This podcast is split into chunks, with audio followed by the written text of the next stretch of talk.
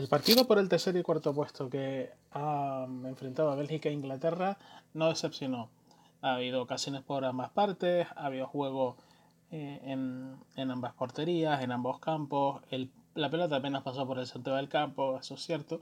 Pero sí es cierto que, bueno, que Southgate pues, bueno, intentó revolucionar un poco lo que aportó el, el partido contra Croacia eh, que lo tenía encarrilado y bueno, dio entrada a jugadores como Loftus Cheek y, y jugadores como, como Danny Rose, ¿no? Para, digamos, eh, dar descanso también un poco a los que habían, habían sido titulares a lo largo de, de este campeonato. Y lo cierto es que Inglaterra no decepcionó, no decepcionó en el sentido de que, bueno, fue por el partido, pero sí que es verdad que no con la misma, digamos, hambre que, que quizás los belgas, ¿no? En este sentido, bueno, Inglaterra llevó un poquito más el peso del partido, lo intentó más a, través del balón, pero sí es verdad que, cuando la perdían no recuperaban bien, los belgas salían muy fácil y triangulaban una y otra vez hacia los, hacia los costados, llegaban, llegaban por fuera, llegaban por dentro. Y el primer gol, el de Meunier, que fue una contra que el Lukaku jugaba de espaldas, envía hacia la izquierda para la llegada de Chat y el centro del, del jugador, del exjugador del Tottenham, eh, para que Meunier, el del PSG, llegase y rematase en boca de gol y batiese a Pickford. Eso hizo ir a favor de obra a los belgas, ya que permitió que a los ingleses, eh, bueno, irse un poquito más arriba, algo que se terminó demostrando sobre todo en la segunda parte, donde ambos, donde ambos contendientes, pues bueno, digamos que dieron uno un paso hacia atrás y otro un paso hacia adelante. Inglaterra cambió a Lingard y y Rashford los metieron en la segunda parte de Southgate. Eh, y bueno, el caso es que, le dio más dinamismo, le dio más, más preponderancia con, con el balón si cabe, pero tiene un uso de una posición mucho más espacial, mucho más, digamos, busca generando espacios ya tanto por fuera como por dentro. También la exposición era mucho mayor, con lo cual si Bélgica conseguía salir de la asfixiante presión de, del cuadro de Southgate, pues bueno, se plantaba prácticamente con un 3 para, un 3 para 2 en, en cada contraataque, ¿no? Un 3 para 2 que, bueno, siempre llevó las botas de Eden Hazard, ¿no? En este sentido, sí que es verdad que, que Bélgica pues, bueno, respiró un poquito más.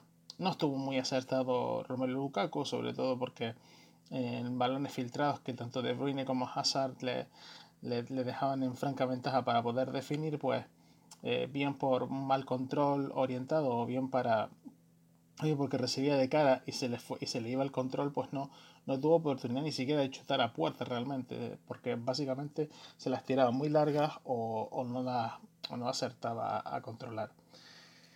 Y bueno, la segunda parte pues, fue un poco así, hasta que Bélgica pues, empezó a, a, poder salir después de asfixiante presión durante los primeros 20 minutos, 25 minutos de la segunda parte, y en una de estas contras pues casó un, buen gol en Hazard. ¿no? Eh, sí es verdad que, que, ha sido un poco el, el, héroe del partido. Yo creo que el mejor de los belgas durante todo el mundial también. Yo creo que ha, ha tomado, digamos, el, la capitanía belga, la ha sentado muy bien, mejor que lo que puede sentar a De Bruyne. Tiene más, más cuerpo de líder.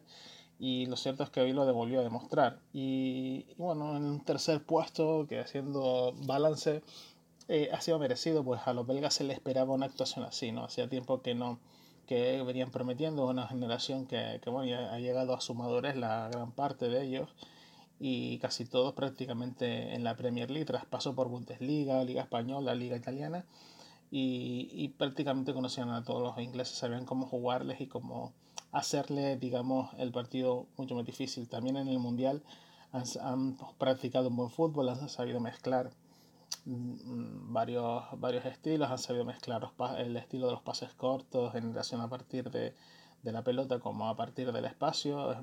Roberto Martínez ha tenido soluciones muy flexibles, como el día de la ausencia de Meunier, a pesar de la derrota contra Francia. Y lo cierto es que Bélgica bueno, ha salido, digamos, sobreponerse a, los, a las vicisitudes que le han ido saliendo en el Mundial. Derrotó a Brasil contra pronóstico y se quedó fuera contra Francia, contra una Francia que tiene pinta de ser campeona del mundo a, la espera de lo que pase mañana en, en, la final de Moscú. Y de Inglaterra, pues bueno, no se le esperaba realmente. Inglaterra ha sorprendido con un estilo en, en el que priorizaba sobre todo minimizar al rival a, bien a partir de la pelota, bien a partir de la presión.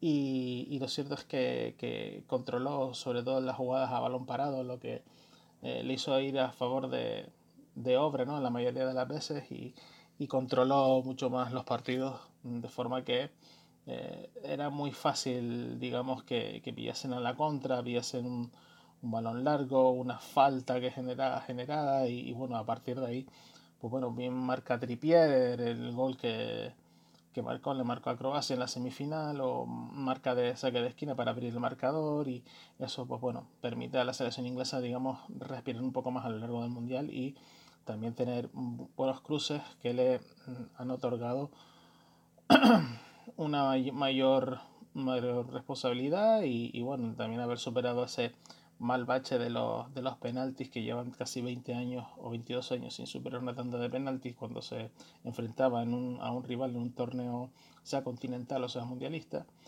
Y eso le, le, digamos que les ha quitado un peso de encima y ha jugado a favor de a favor de obra siempre que pudieron y, y, y plantando siempre una cara que no se esperaba que, que plantaran.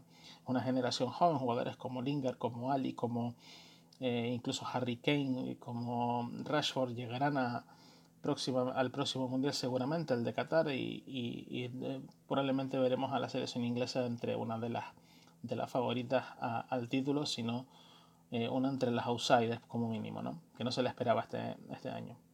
Y poco más que decir, este ha sido un poco el resumen del partido y el balance de una y otra selección a lo largo del mundial.